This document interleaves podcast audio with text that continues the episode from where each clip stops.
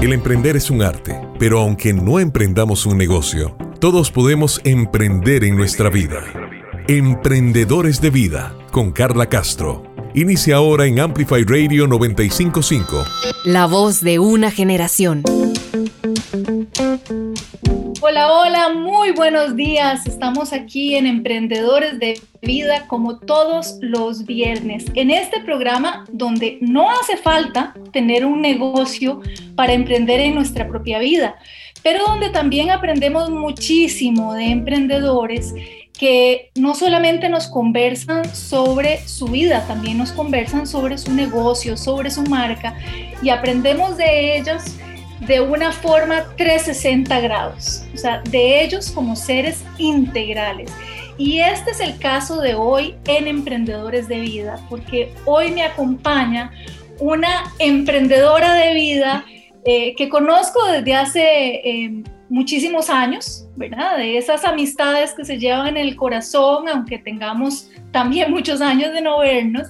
Pero bueno, aprovechamos este programa y le agradezco muchísimo por estar hoy con nosotros desde Arizona, Estados Unidos. Le quiero dar la bienvenida a Emprendedores de Vida a Kisha Alvarado. Kisha, muy buenos días. Muchas, muchas gracias por acompañarnos hoy. Muy buenos días, Carla. De verdad, muchísimas gracias por la invitación y muchísimas felicidades por este nuevo proyecto que estás emprendiendo como emprendedora que sos. Y la verdad, siempre te he admirado muchísimo y te lo he dicho, digamos, a través de los años, porque te he seguido en todos los, todos los proyectos que has iniciado y también en tus estudios y una mujer súper luchadora. Así que de verdad, pues muchísimas gracias por la invitación y yo feliz de estar aquí y hablar, hablar un rato de todo un poco. Hablar un rato de todo un poco, así se resume, porque vieras, Kisha, cómo disfruto con conversar con personas como vos. Yo también te tengo muchísimo cariño. Sos una mujer súper talentosa eh, que aunque la gente te perdió el rastro porque te recuerdan tus años de televisión, tu gran carisma, tu inteligencia, tu calidez en los diferentes programas en los que estuviste, ahora vamos a hacer un repaso por tu carrera. Eh, luego perdimos un poco el rastro porque te fuiste a, a, vivir a Estados Unidos, te fuiste a emprender tu vida a Estados Unidos, pero te reinventaste y por eso es que este programa es tan rico y para mí eh, tu trayectoria es inspiradora porque eh, te ha tocado emprender varias veces, has arrancado de cero varias veces en tu vida, tanto a nivel de tu carrera y de las cosas que has hecho, como a nivel personal. Y pues la idea de, siempre se nos queda muy cortita esta hora, bueno, menos de, una hora, pero la idea de este programa es poder charlar eh, al calor de un café Cafecito en mano, ¿tienes? Cafecito en mano, sí. Así tengo que empezar todos los días. Y cafecito tico, por supuesto. Ah, ¿en serio? Excelente. Claro. Bueno, me traigo un montón y me traen cuando me vienen a visitar. Entonces, por dicha, ahí tenía un buen, una buena reserva. Qué dicha. Bueno, yo también. Entonces, al calor de un cafecito, vamos a compartir con nuestros oyentes esta conversación. Así que ¿Qué les parece si arrancamos ya con Emprendedores de Vida? Todos podemos reinventarnos día a día. Todos podemos emprender en nuestra propia vida. Emprendedores de Vida.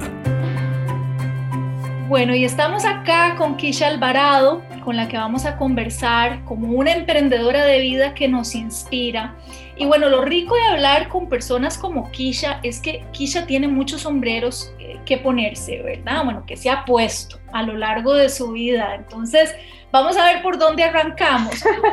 ¿Cuál nos ponemos primero?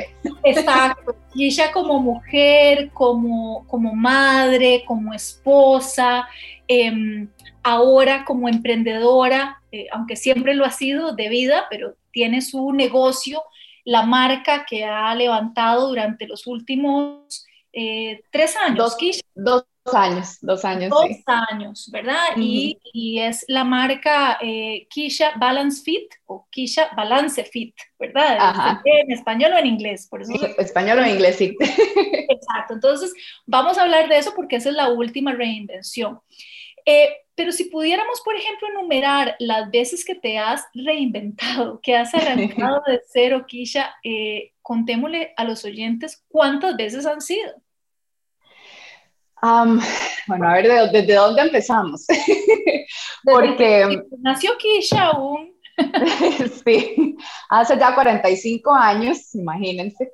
Em, no, digamos, sí, pues una niñez súper linda. Em, en realidad, cuando inicié en lo que es más, digamos, como el ojo público, fue con los concursos de belleza a los 16 años, porque era como, como el sueño de la mamá, ¿verdad? Que, que lo realiza a través de la hija. Y, y, al final de cuentas, aunque no era un sueño mío, eh, pues sí me dejó muchísimo aprendizaje. Entonces, desde los 16, pues estuve involucrada en lo, eh, el primero fue modelo perfil, eh, después me di un, eso tenía, creo que eso fue como al final del cole, Después yo dije, no, esto no es lo mío, yo necesito estudiar, entré a estudiar arquitectura en la Universidad de Costa Rica, llegué a la mitad de la carrera y me empecé a dar cuenta como que no era exactamente la carrera correcta y eh, desde que había hecho el modelo perfil todos los años, mis papás, mis papás me decían, metas a Miss Costa Rica, metas a Miss Costa Rica, y yo, no, no, no, eso no es lo mío, yo quiero estudiar. Y bueno, eh, de tanta insistencia y buscando como una pausa, digamos, en la carrera, entonces eh, entré a Miss Costa Rica y pues bueno, con, con la fortuna de que, de que pues gané el concurso y después eh, tuve la oportunidad de viajar a, a, otros, a otros concursos y... Eh, 1998, ¿verdad? 1998, sí. Entonces, digamos que a partir de ahí ese fue otro de cero, ¿verdad? Porque no tenía la carrera que había iniciado, que había sido pues casi cuatro años de, estudio, eh, pues no, eh, ya, ya quedaron ahí porque era algo que no quería seguir. Y después pues terminan los concursos y me sale la oportunidad en, en Repretel, que en realidad no era algo tampoco que yo me, me imaginaba, yo nunca tuve digamos como ese, ese esa hormiguita, ¿verdad? O ese, ese deseo, ¿verdad? De, no, yo lo mío va a hacer es... Sí, no, yo quiero estar en televisión, o yo quiero modelar, o yo quiero... Eso nunca fue como mi... mi Vamos a detenernos ahí, porque yo nunca te había escuchado decir eso, ¿sabes? Eh, eh, yo sí he, sí he visto que la prensa tiende en general a encasillar, a, a, digamos como, como encajonar cuando una mujer es, eh, em, emprende, digamos, este mundo de modelaje y concursos de belleza, como que la dejan ahí. Y de hecho, cuando, cuando se refieren a vos en la prensa o en las notas, siempre ponen ex Miss Costa Rica. No, ponen lo demás, ¿verdad? Eh, eh, bueno, ha sido muchas cosas, ¿verdad? O sea, fuiste presentadora de televisión, tanto en, fueron 10 años que estuviste en Repretel. 10 años, sí. Y durante esos 10 años hiciste muchas cosas, porque estuviste en, eh, fuiste Adela y te involucraste muchísimo con los clientes, o sea, fue más allá de solo presentar un programa, también estuviste involucrada como en la parte de producción, mercadeo, podríamos llamarlo. ¿verdad? Sí, sí. sí. Y también luego estuviste como presentadora de Informe 11, pero bueno, eres, eres, eres parte también del equipo de producción y siempre en los titulares dice ex Miss Costa Rica. Este, entonces, es la primera vez que te escucho decir que en realidad ese no era tu sueño, que era el sueño de tu, de tu mamá. Sí, sí, era el sueño de, era el sueño de mami. Y, y, tuvimos como muchos roces, ¿verdad? Eh, yo siempre me he llevado y me llevo súper bien con mami, es como mi mejor amiga, y, pero sí tuvimos, digamos, muchos roces porque no era algo que, que yo de verdad quisiera hacer, ¿verdad? No era algo que, para mí, en mi mente era algo muy superficial, yo nunca me hallé eso, estar saliendo en vestido de baño, me daba un terror y una, yo era súper tímida y entonces no, no, era como lo mío, yo no era ese estilo, era de, de persona Pero no se notaba, ¿verdad? Porque eras tan un carisma muy, muy natural, digamos, en las imágenes que yo he visto, eh, de tus desfiles, de, de, de, cuando fuiste a concursar, a, que nos representaste a nivel internacional. Eh, era súper, súper natural. Yo creo que eso es parte como de tu encanto, eso es parte de tu proyección. no se ve producido, no se ve fingido, realmente sos vos, esquilla. Muchas gracias. Lo que pasa es que yo creo que parte de mi personalidad es que aunque no es, aunque yo esté haciendo algo que no es lo que me encanta hacer, siempre trato de hacer lo mejor que puedo hacer. Entonces, como que yo me pongo, como vos decís, me pongo ese sombrero y yo doy al 100% y, y independientemente de me guste o no me guste, ese es, digamos, si ese es mi trabajo, pues yo lo voy a hacer al, al 100. Si ya yo me metí a un concurso, pues yo voy a dar todo para, para hacer el mejor papel en ese concurso. Pero ¿No te molestaba cuando ya arrancas a trabajar en televisión y que te reinventas de esa manera? ¿No te molesta que continuamente te llamen Miss? No, no, vieres que no, porque sea como sea, eso me abrió una puerta, digamos, sea como sea, esa experiencia eh, a mí me hizo crecer mucho, me dio muchísima madurez, digamos, al empezar yo a los 16 años, eh, pues me, ayudó a crecer y a las situaciones, digamos, a las que me, tuve que enfrentar durante los concursos y todo, me ayudó también a ganar mucha seguridad en, en, mí misma. Entonces es, un, es una experiencia que no todas las personas tienen o las, o las muchachas, digamos, tienen la oportunidad de, de, vivir y es como otro mundo, ¿verdad? Es otro mundo que pues te abre los ojos, ¿verdad? Que, que yo, pues yo venía de un pueblito pequeñito de San Antonio de Belén, en Heredia, y, y de repente estás viajando a las Filipinas, a Hawái, conociendo este otro montón de muchachos y culturas y todo, que es una experiencia muy enriquecedora. Entonces, en realidad, es parte de, de, de lo que yo siento que me llevó eh, a, a Repretel y es otra etapa, me hizo, digamos, me abrió las puertas a otra etapa que yo no me imaginé, porque no fue algo que yo tenía en, mis, en, mi, Como en mi panorama de vida, pero yo estoy convencida y, y sí soy como muy fiel creyente de que, de que, o sea, la vida, si uno le presta atención, ¿verdad? Y deja las cosas fluir, te lleva, ¿verdad? Te lleva. Yo siento que me llevó, o sea, que ese era como mi destino, por decirlo de alguna manera, porque para mí no fue mi sueño, pero se sintió muy natural y yo siento que lo disfruté. O sea, yo cada una de las etapas en Repretel las disfruté muchísimo y agradezco también que me dieran chance, ¿verdad? Que me dieran chance de, de, de hacer tantos diferentes proyectos, ¿verdad? Dentro de la empresa. Y, ya vamos a hablar de, de, de tu rol y de esos, eh, de esos años en televisión, porque también a nivel personal fueron años eh, complicados, ¿verdad? Pero de, eso vamos a conversar.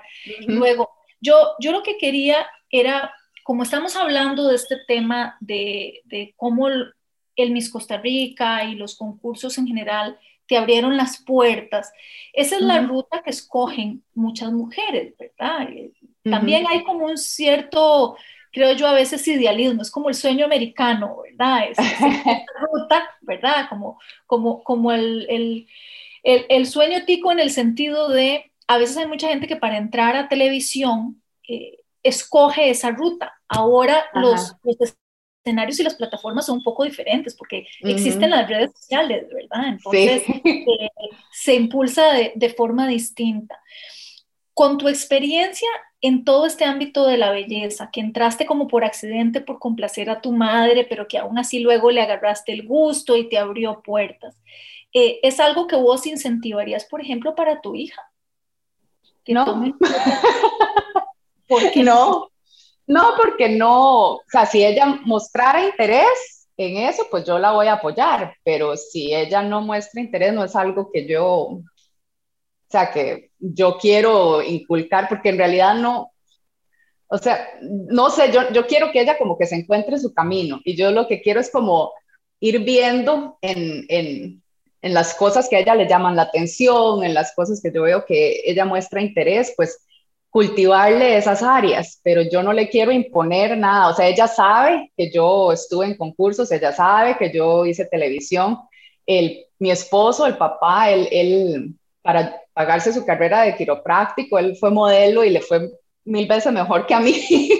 Él tuvo la oportunidad de estar en Europa y trabajar con agencias y todo. Entonces ella sabe que los dos estuvimos en eso, ese mundo y no ha mostrado ningún, o sea, ella, ella le llama la atención por el hecho de que, digamos, ahorita yo a veces trabajo aquí en, en comerciales y en voiceovers para, para anuncios en español y, y, ella ve, digamos, lo que pagan, que en realidad es, es, bastante bien. Entonces ya, ella está en mi agencia, pero ella, lo, el punto de ella es porque lo quiero hacer eh, para, para ganar plata y tal vez en algún, sí me ha, me ha, dicho que le gustaría ser actriz y que le gustaría cantar. Y bueno, pero entonces lo de los concursos, eso en realidad no, no me lo ha mencionado para nada. ¿Qué opinas vos, digamos, ya con tu experiencia, me imagino que han cambiado muchísimo las cosas? Eh, ¿Qué opinas de los concursos de belleza hoy en día y cómo, y cómo han cambiado de cuando fue tu experiencia eh, hace ya eh, más de 20 años? Más de 20 años, sí. yo siento que son totalmente diferentes, digamos, y más que todo el apoyo que la, que la empresa le da, que el concurso le da a la, a la ganadora, digamos, y aún a las mismas concursantes. Cuando yo estuve, y yo creo que hasta como el año 2000 eh, era casi que uno era el que tenía que buscarse todo, era uno, y aún después de haber ganado, o sea, el, el dinero de mi premio yo lo gasté totalmente en, en, los, en el vestuario, en los zapatos, en todo lo que ocupaba para ir al Miss Universo. Entonces, no había, o sea, después de ahí, gimnasio, no me lo dijeron, yo tuve que ir a buscar un canje con un gimnasio para, para poder prepararme eh, mientras eh, para, el, para Miss Universo. Me acuerdo un ortodoncista me ofreció, me dice, vi una foto mía en la nación con este diente, con un diente medio salido y me ofreció un tratamiento y me puso frenillos por dos meses y medio, ¿verdad? Por, por amor al, por amor al, a que hicieron buen papel, ¿verdad? Entonces, yo siento que ahora al ver yo, digamos, todas las facilidades que tienen, digamos, con patrocinadores y que les dan los vestuarios, que le dan todo, así es en realidad como debería ser, ¿verdad? Y, era como era para otros países, ¿verdad? Que yo llegué ahí y me acuerdo la colombiana me decía, no, a mí me dan, pero hasta la ropa interior para venir aquí, yo, no, pues posible. Entonces, eh, yo siento pues que tienen, que tienen más apoyo en, en ese sentido. Entonces, eh, pues de, el, igual siguen, ¿verdad? Yo sé que hay mucha gente que dice, bueno, que es que los, la superficialidad, igual lo, yo lo veía así, pero por mi experiencia, eh, las muchachas que estábamos ahí, yo siento que la mayoría lo veíamos como, pues, como una oportunidad y, y, y, a mí me sirvió pues también los premios y todo para, para pagarme mi carrera universitaria después y esa era la, esa era la, la meta de muchas de las que estábamos ahí. O sea, muchas lo veíamos como... Para lograr algo. Eh, si pudieras cambiar, digamos, como la estructura de los concursos de belleza, ¿cambiarías algo o lo dejarías como tradicionalmente ha sido por décadas? La forma de evaluar, por ejemplo, lo que evalúan. Em, yo siento que poco a poco han querido buscar, pues, la imagen de lo que es una mujer más integral, ¿verdad? No solo pues la apariencia física, sino también tomar en cuenta que su belleza sea también, ¿verdad? Con buenos valores, que sea integral, ¿verdad? Eh, pero digamos, yo siento, o sea, es un concurso de belleza, o sea, o sea no, no estamos buscando al, eh, digamos, a la experta en astrofísica, o sea, es, es alguien que, que, tenga un conocimiento general de la situación de su país, de, de que quiere impulsar, digamos, su país ante el mundo eh, y, y, que refleje, digamos, que refleje lo que es, digamos, en nuestro caso, lo que es el costarricense y que vaya a aportar positivamente con la plataforma que tiene. Eh, nos, y es concurso de belleza, es concurso de belleza. Y de, en algún momento... El de belleza ha cambiado a través de los años o sea, como vos definís belleza hoy, máxime, que hoy en día estás promoviendo una marca de estilo de vida saludable, de lograr lo mejor de uno mismo. Cuando ves hacia atrás la forma en la que conceptualizas la belleza, la forma en la que le hablas a tu hija de lo que es la belleza, se ha transformado a través del tiempo. ¿O es la misma de cuando eh, concursabas? Pues, eh, hace unos años, digamos, yo siento que, bueno, porque yo fui, digamos, em, estuve involucrada en lo que eran los concursos de belleza y en ese momento, pues, concurso de belleza, pues uno tiene que se enfoca mucho en tu peso, que si estás delgada, que si no estás delgada, que, que si tienes espinillas o no tienes espinillas, pues de la, la parte física obviamente pesa, ¿verdad? Igual la, tener la preparación de todo lo demás, pero casi que en ese momento, pues lo, la, la, física es lo que, eh, la que se lleva, digamos, el mayor porcentaje. En el caso de, de mi hija eh, y, del, y por la forma en que es que, digamos, yo siento que también fue una, en lo que los noventas, noventas, eh, era un estereotipo, no es tanto, digamos, el concepto de belleza, sino el estereotipo de belleza de, cada una de las épocas, porque en esa época lo que importaba era estar flaco. O sea, uno veía las modelos en pasarela, que ahora uno se pone a ver un, un desfile de, de esos años y son, de verdad, es huesos y piel. Y ese era el concepto de belleza como en los 60 eran esas mujeres súper curvilíneas, ¿verdad? De Marilyn Monroe, y ese era el concepto, estereotipo de belleza. Y entonces las mujeres, depende de la década en que estemos, queremos calzar en ese estereotipo de belleza que nos venden las revistas, que nos venden los desfiles. Y entonces es, la lucha yo siento que como mamás tenemos que tener es que las niñas sepan su valor como como mujeres, como personas, más allá de cualquier otro bombardeo mediático que tengan de, de calzar como esto o lo otro. Y es, y es mentira decir que, de que no me importe cómo me veo, ¿verdad? Porque tengo tanta seguridad. Es que el sentirse, el verse bien dentro de la mente de uno, eso lo hace sentirse bien. O sea, y, y lo importante es saber qué es lo que a mí me va a hacer feliz, verme como a mí me va a hacer feliz, no porque esta revista lo dice, no porque mi amiga tiene este cuerpo, entonces yo quiero tener ese cuerpo, no, es saber qué es lo que a mí me hace feliz. Entonces, cuando ella me dice, a veces me dice, es que esta amiga es más delgada o esta, y yo, mira, vos estás bien, o sea, estás bien, yo lo que le digo es, es coma saludable, coma saludable, coma saludable, y si ella me ve a mí comiendo ensaladas y todo, le, nunca es porque quiero bajar de peso, nunca es porque quiero estar saludable. O sea, yo le digo, cuide su cuerpo, es el único que tiene para estar saludable. Y si uno se cuida eh, por añadidura, pues vas a tener el cuerpo, digamos, sano y te vas a ver mejor. Y eso que tiene, bueno, tiene 10 años, ¿verdad? Está en la preadolescencia. Cuando casi, casi 11, sí. ¿Verdad? Ya, ya cada vez va a adquirir un, peso más, más fuerte, ¿verdad? ese tema de autoimagen. ¿Vos hubieras podido, con la presión de las redes sociales, por ejemplo, en tus tiempos, lo has pensado, lo que sería concursar hoy día y, todos los retos que implica? Yo seguro no.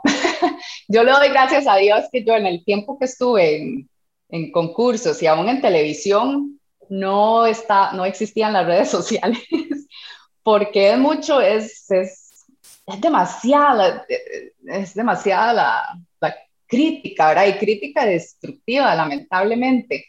Y, digamos, mi hija quiere tener su TikTok y quiere tener su YouTube. Está muy chiquitita.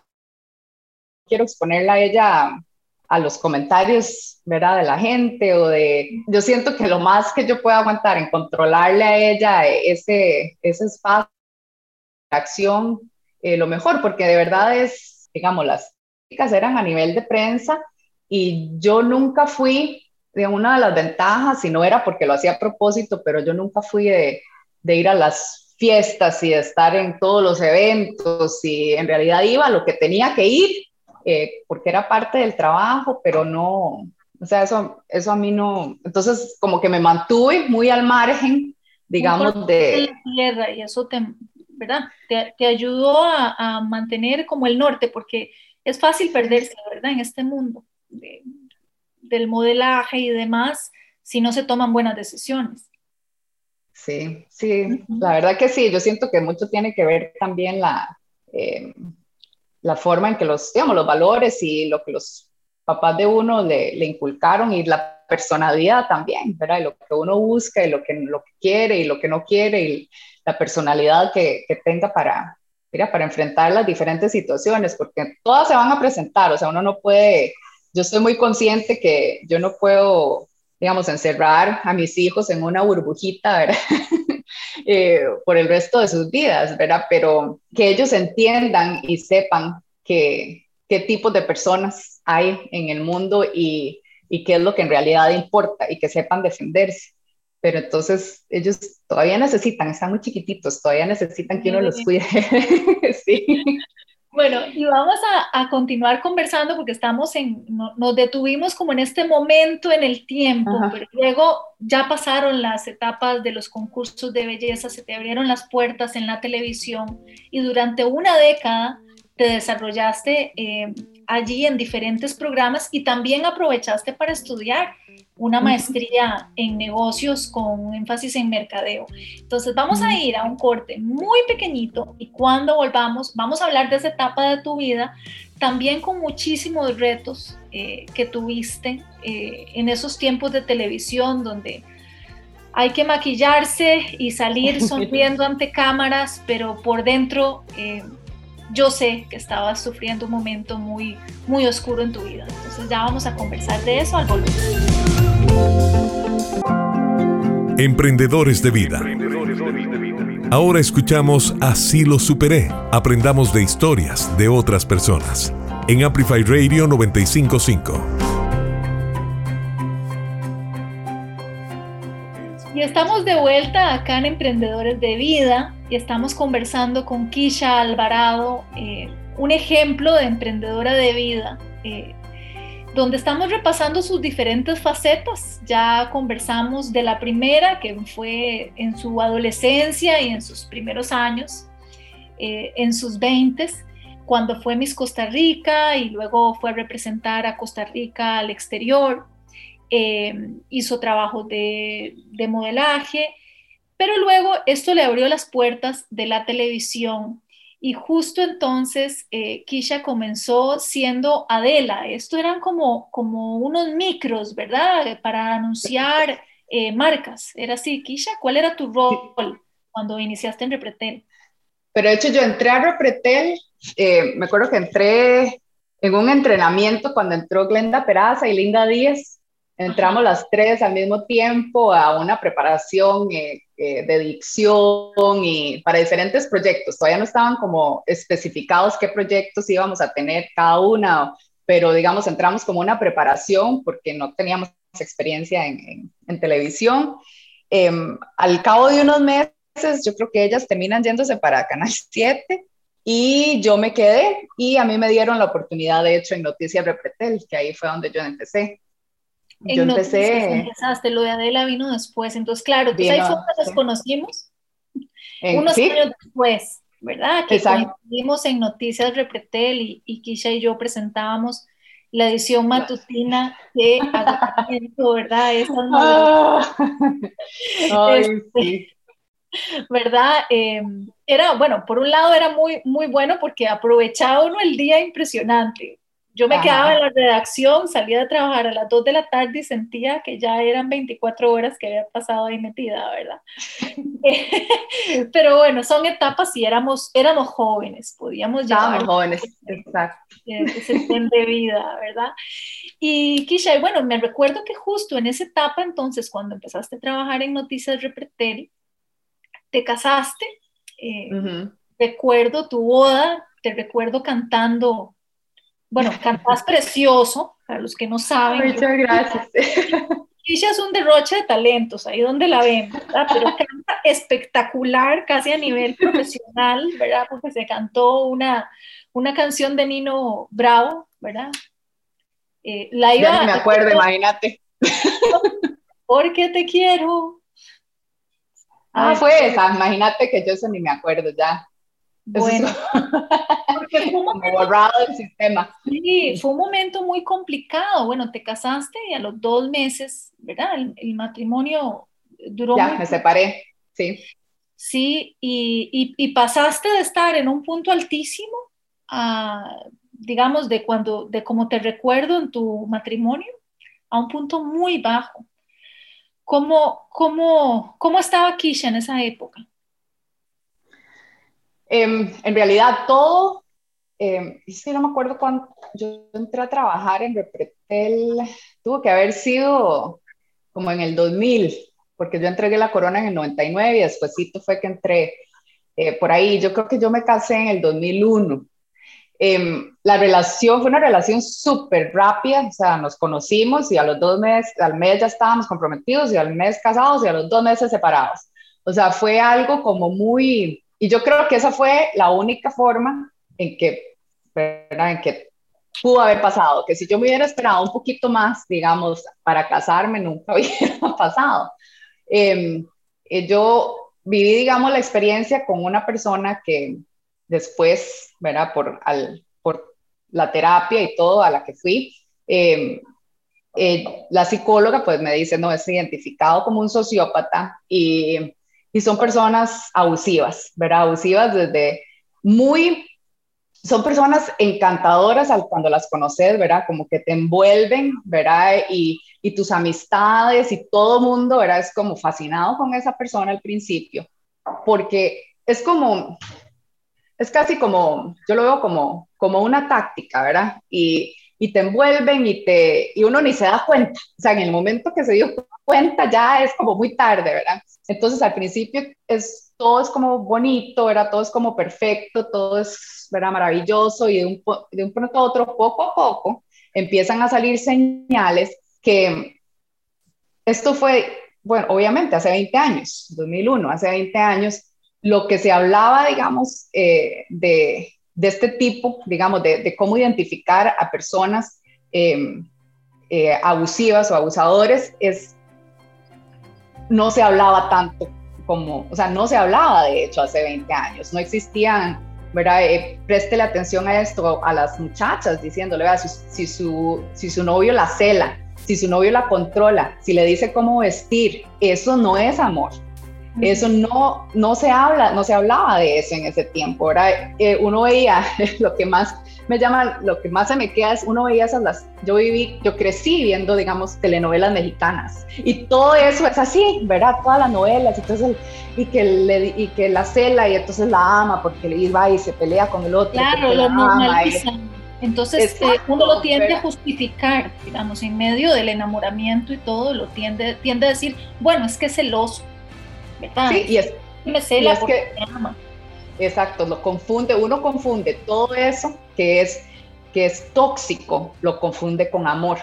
Y más, máxime, y no es, no es una cuestión de edad, yo tenía tal vez que 23, 24 años.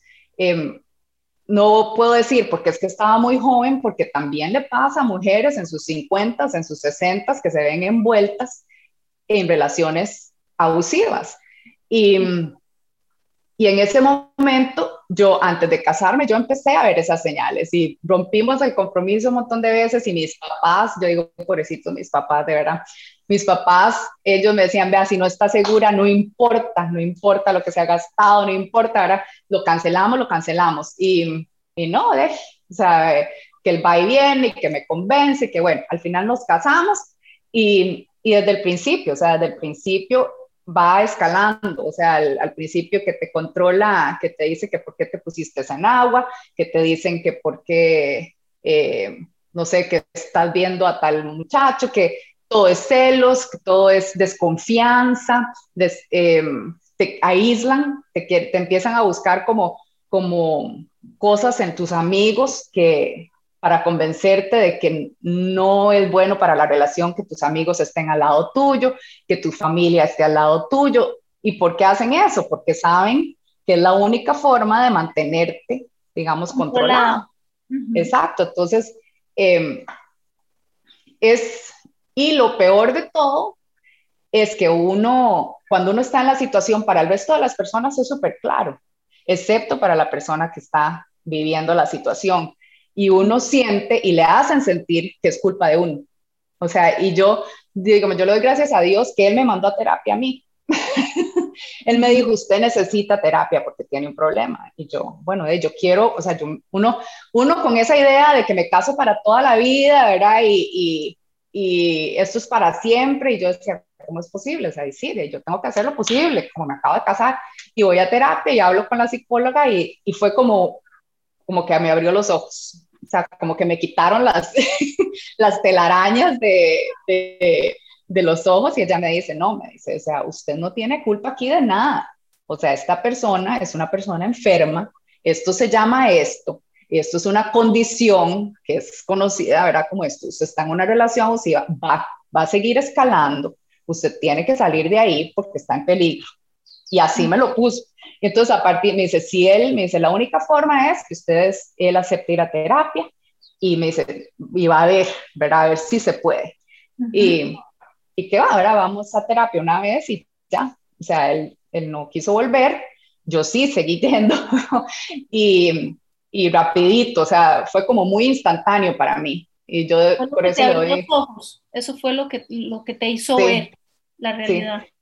Yo le doy muchas gracias a, a, a, Dios que yo de verdad no me esperé, no me esperé porque, porque yo siento que sí, de verdad pudo haber sido muchísimo peor y fue como mucho caos y fue muy, muy difícil y más que todo de como vos decís, estaba en un trabajo que, que es dar la cara, ¿verdad? Y, y, y, muchas veces tuve que dar la cara eh, pasando por momentos muy, muy, muy difíciles, ¿verdad? Y, y yo agradezco, ¿verdad? Especialmente a Gretel Alfaro, que era mi jefa en ese momento. Ella fue una de las personas que, que, digamos, que no, no te juzgan, digamos, por la situación en que estás, sino que como que me entendió, o sea, me entendió y me apoyó y me ayudó.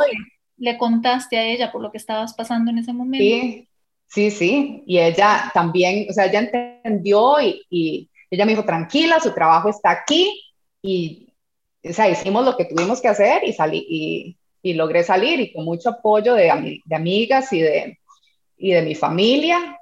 Y, y, no voy a decir que no fue, o sea, fue fácil porque no fue fácil. O sea, cada, cada paso fue muy difícil y no fue un corte como inmediato, era uno tiene muchas cosas que trabajar y muchas cosas que entender, de verdad es una confusión tan grande y yo hablo de esto y ya lo he hablado en, en, en mi página, en, en, el Instagram, el, porque yo quiero que las, y, y, digamos, y cuando lo hablé en mi Instagram tuve, tuve muchísimas personas, muchísimas mujeres que me decían, yo pasé por esto, muchísimas mujeres que me decían, yo estoy viviendo esto.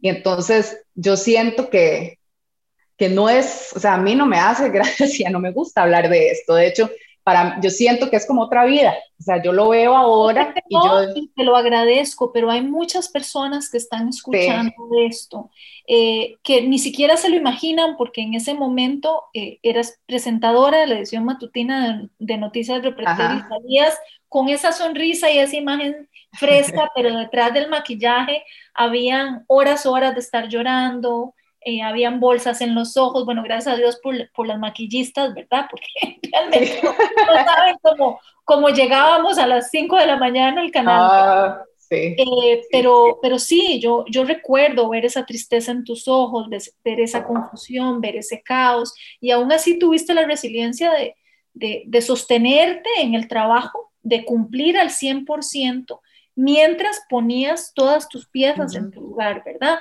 Mientras te reconstruías. Kisha, y precisamente cómo fue, porque yo, yo pienso que lo que más inspira de esta sección, así lo superé, es, precisamente eso, es ya nos contaste la oscuridad por la que pasaste en, esos, en esos momentos, los síntomas que lograste ver porque fuiste a terapia, lograste abrir los ojos, quitarte esa venda, pero luego no es tan fácil, ¿verdad? Volver a resurgir y entonces te ves em, divorciada, em, te ves un poco confundida porque como decís vos, tenías esta idea de casarte para toda la vida. ¿Y qué piensas que fue lo que te ayudó a resurgir de toda esta situación? Yo siento que es como, es un proceso, ¿verdad? Es como poco a poco, uno, uno siente que... Eh, en algunos momentos se ve todo como muy oscuro, ¿verdad? Como muy negro y uno dice, de aquí, ¿verdad? Esto no le veo, o sea, no le veo eh, salida, ¿verdad? Era, eh, tenía muchos amigos que, eh, que por la situación de ahí me había obligado a, a, cortar digamos, con ellos. Y entonces era yo ir a pedir disculpas a todas esas personas, ¿verdad? Que, que habían pasado malos momentos por culpa de, de, mi pareja en ese momento. Y ahí es donde uno se da cuenta, ¿verdad? Quiénes son de verdad los amigos. Y gracias a Dios todos obviamente entendieron y, el apoyo, el, eh, el trabajo para mí fue primordial. O sea, tener el trabajo, no haber perdido mi trabajo fue de las, eh, de las cosas más importantes porque cada una, como te decía, cada una de esas etapas que yo viví en la empresa, eh, yo las disfruté muchísimo. Entonces, para mí eso era algo que, que me llenaba, digamos, a mí me gustaba ir a trabajar. Eh, también me ayudó, obviamente, la terapia y yo solo se lo recomiendo también, o sea, a, cualquier persona que identifique alguna de las señales que, de las que yo he hablado y, y, y yo sé que también has hablado con otras mujeres en el espacio en otras ocasiones, eh, o sea, no tomen una decisión, simplemente vayan a, busquen ayuda, busquen ayuda profesional y vayan y hablen con alguien, porque yo sé que en ese momento la gente que te dice, eso no es normal, eso, pero ¿cómo se le ocurre usted estar ahí? Es que qué bárbara, es que es, uy, qué mujer más tonta por estar, no saben, no saben lo que, digamos, toda la psicología y lo que hay detrás de eso. Entonces, lo, lo que yo les puedo decir es que vayan y busquen ayuda profesional. Aunque tal vez digan, esto a mí no me va a servir, entonces denle el chancecito, porque, porque de verdad escucharlo de una persona que es profesional y que es totalmente em, neutral, digamos, en la situación, ayuda muchísimo, ayuda muchísimo a darte las herramientas para poder salir de la situación poco a poco, ¿verdad? Yo sé, para algunas mujeres es más fácil que para otras. Hay mujeres que tienen hijos, que, que tal vez dependen económicamente y sienten, ¿verdad?, que están atrapadas. Eh, en mi caso, yo, gracias a Dios, no tuve hijos, eh, era, estaba apenas iniciando, tenía el, el apoyo de la familia, entonces tal vez para mí fue un poco más sencillo poder salir de ahí que para otras personas. Y también, eh, personalmente, y gracias a, Beatriz Rojas, ella me llevó a un grupo de, oración que también me ayudó muchísimo. Entonces, como que traté de buscar un balance por toda la hora, la parte espiritual, la parte emocional. Em, estaba estudiando, o sea, estaba en la universidad, entonces estaba como ocupada en todos los frentes y tratando de encontrarme otra vez yo, ¿verdad? De encontrarme otra vez, digamos, yo como persona eh, más allá de lo que esa otra persona me hizo sentir que era, ¿verdad? Porque sí te, te hace mucho daño, digamos, a la autoestima y al concepto que tenés de, de vos mismo, ¿verdad? En ese momento.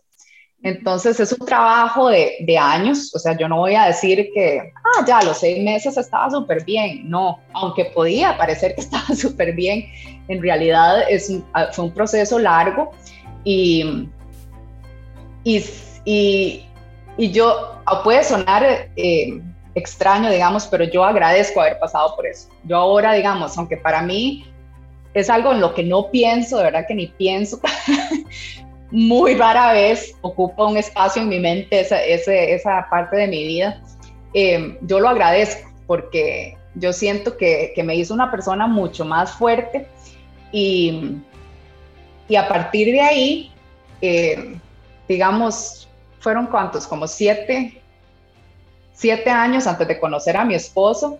Y sí tuve creo que otro par de novios por ahí, pero yo ya sabía qué quería y qué no quería. O sea, ya eso lo tenía muy claro, muy claro.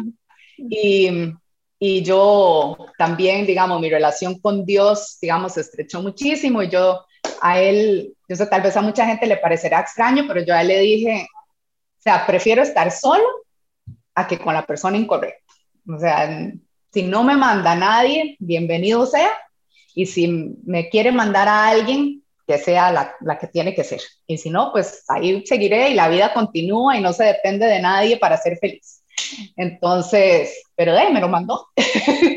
Se lo mandó y, y, y bueno, está la decisión, que esa es otra característica, digamos, que admiro muchísimo de los emprendedores de vida, cuando son capaces de reconstruirse a todo nivel en otro país, en otra cultura. Ajá. Se llevó para allá.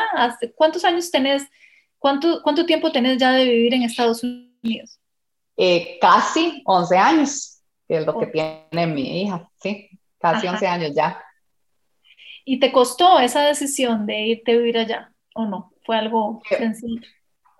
La decisión no, porque no sentí como que había otra opción. O sea, eh, em, nosotros, yo lo conocí a él en Costa Rica y él en su momento tenía planes de estar ahí, ¿verdad? Aunque él, él tenía sus oficinas de quiropráctica aquí en Arizona, pero las tenía con otros doctores que se encargaban pues de, del trabajo y le había dado la oportunidad a él de, de estar, de, de, pasar tiempo en Costa Rica. Entonces él iba y venía nada más como a supervisar y, y ahí fue donde en uno de esos viajes que, que yo, lo, que yo lo conocí, pero él ya tenía casa allá, entonces de como que parecía que su lugar de donde iba a vivir, él quería vivir en Costa Rica.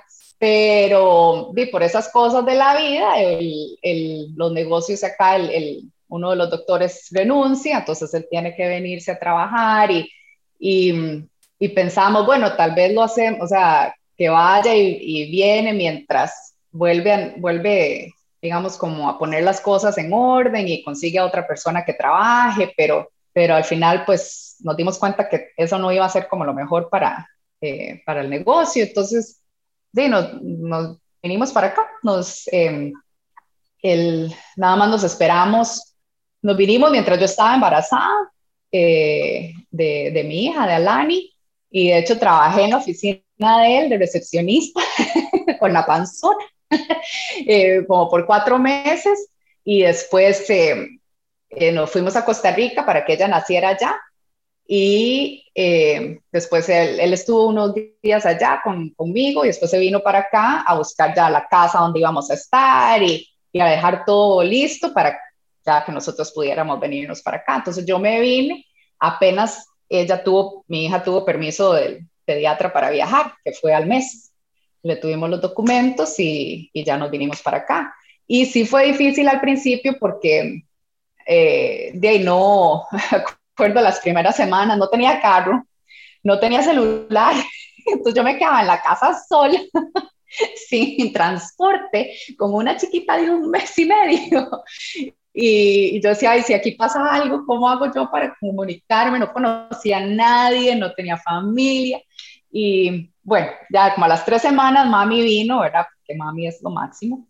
Y ella vino y se quedó conmigo como tres meses, entonces ya, pues ya eso me ayudó mucho. Y ya, bueno, poco a poco uno empieza a acomodarse, ya eh, tenía mi carro, tenía mi teléfono, estaba cerca de un gimnasio, él buscó que eh, la ventaja aquí es que los, los gimnasios tienen guardería y por, o sea, por una membresía mínima, ¿verdad? Que son como 10 mil colones al mes, tenés acceso a la guardería por dos horas al día.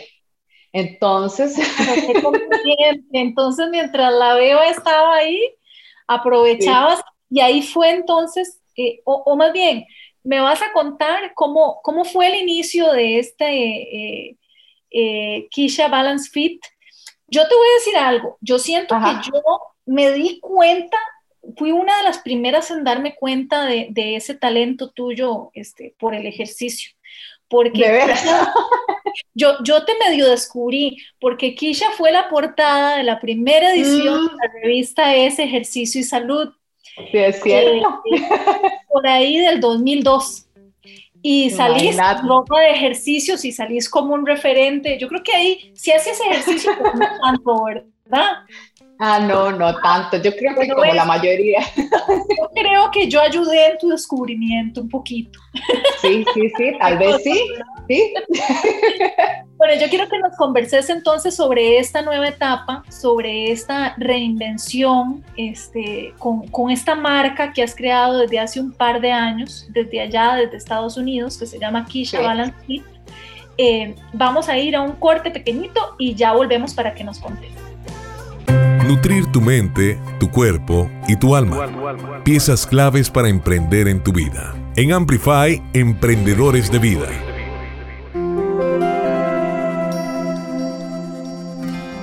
Y volvemos a Emprendedores de Vida. Hemos tenido esta charla tan interesante, tan rica con Kisha Alvarado. Comentarles que si quieren escucharla de nuevo, porque tal vez solo escucharon un pedacito, eh, invitarlos a que ingresen al podcast entran a Spotify y allí buscan Emprendedores de Vida y pueden escuchar todos los episodios que hemos tenido. También pueden ingresar a la página de Amplify, amplifyradio.com y ahí van a encontrar todos los programas de Emprendedores de Vida. Kisha, entonces, en estos dos últimos años, bueno, has hecho de todo en Estados Unidos, también estuviste haciendo comerciales y un poco de modelaje, ¿cierto? Sí, sí, sí, todavía. Todavía, lo no son, obviamente son comerciales para allá y acá no, no, no. los hemos visto. Pero ahí empecé de cero también. Empezaste de cero, ahí, ahí entonces no, no, no, le dieron mucha bola a la experiencia que tenías acá en tele y en no. No, Era... Mm, hay que empezar de cero totalmente, no, que mis Costa Rica, que haya trabajado en televisión allá, no.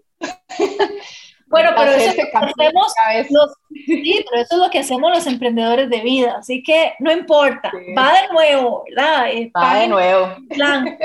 Y en esa página en blanco has estado entonces invirtiendo en esta marca Kisha Balance Fit. Contanos un poco de qué se trata y, y, cuáles son, digamos, tus promesas de valor, que, cuáles son los servicios que ofreces.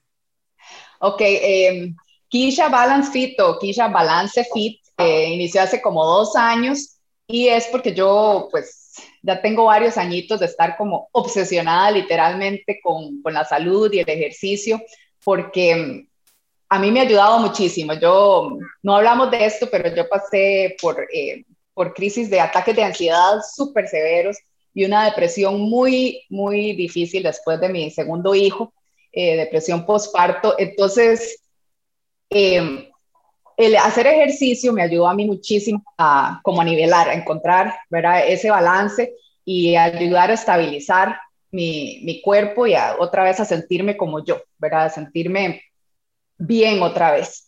Entonces, a lo largo de todos los años, muchas veces sentimos que hacer ejercicio es solamente asociado con verme bien físicamente o con adelgazar.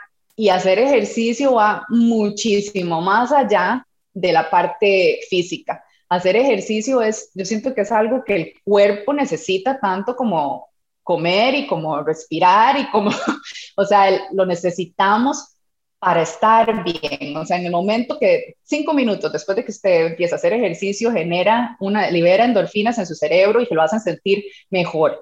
Entonces, y ni qué decir de la cantidad de, de enfermedades que podemos prevenir si, nos cuidamos físicamente. Entonces, por los beneficios que yo empecé a sentir en, mi vida al, involucrarme más en el ejercicio y no hacerlo, yo lo hacía esporádicamente, como yo siento que la mayoría de las personas lo hacen, que es, eh, voy a ponerme las pilas, ahora sí, son dos semanas full y después ya no más. O que me salió un viaje y ya no más. O que vino las festividades y ya no más. Y después vuelvo a empezar. Eh, en el momento en que yo lo empecé a hacer, parte de mi rutina, eh, me, me, empecé a sentir bien siempre y ya es algo que, que yo necesito para estar bien. Entonces, de tanto que me gusta y ya seguro tenía a, mis, a mi familia mareada con, con hablarles de, hacer ejercicio y que coman esto y que entonces mi hermano me dice, no, ¿por qué no, lo, no te pones una página en Instagram y le contás a la gente? Entonces empecé, así empezó. Entonces, eh, de verdad, pues el recibimiento ha sido muy bonito y yo ahorita tengo ya dos programas de ejercicios eh, que incluyen, sus, incluyen videos mostrando cómo se hace cada uno de los ejercicios, vienen las rutinas con sus calendarios, eh, vienen pautas nutricionales, no viene una dieta, porque yo no creo en dietas, yo siento que todos somos diferentes y tenemos que, que encontrar qué es lo que nos funciona a cada uno. Y, y los dos programas, uno se llama Fit en 12 semanas y el otro se llama 60 días quema grasa. Y los encuentran, ahí está el link en mi página, mi página es, eh, eh, la, digamos, la arroba eh, Kisha Balance Fit. Entonces ahí los encuentran los links para los, para los, para los programas y un montón de consejitos y rutinas de ejercicios con todo el tipo de equipos para que no haya excusa.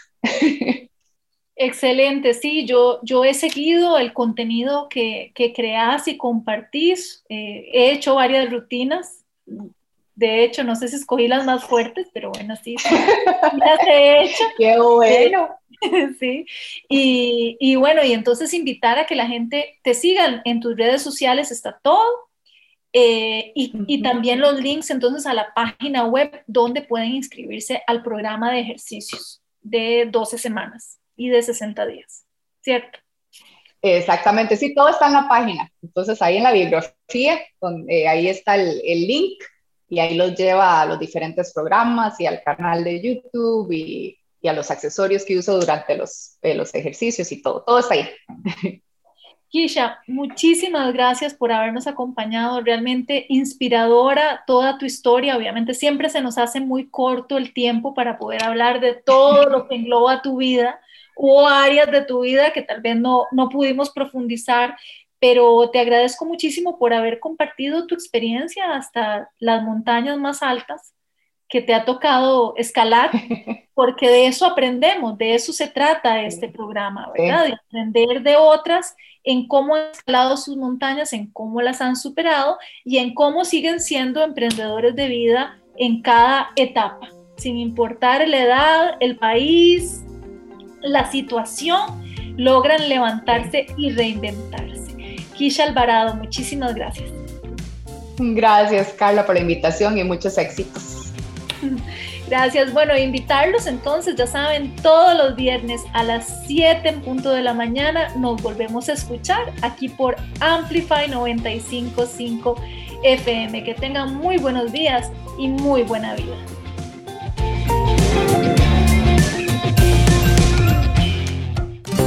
Llegamos al final de Emprendedores de Vida, un espacio con contenido para nutrir tu cuerpo, alma y mente.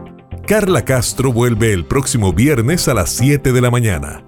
Emprendedores de Vida, por Amplify Radio 955. La voz de una generación.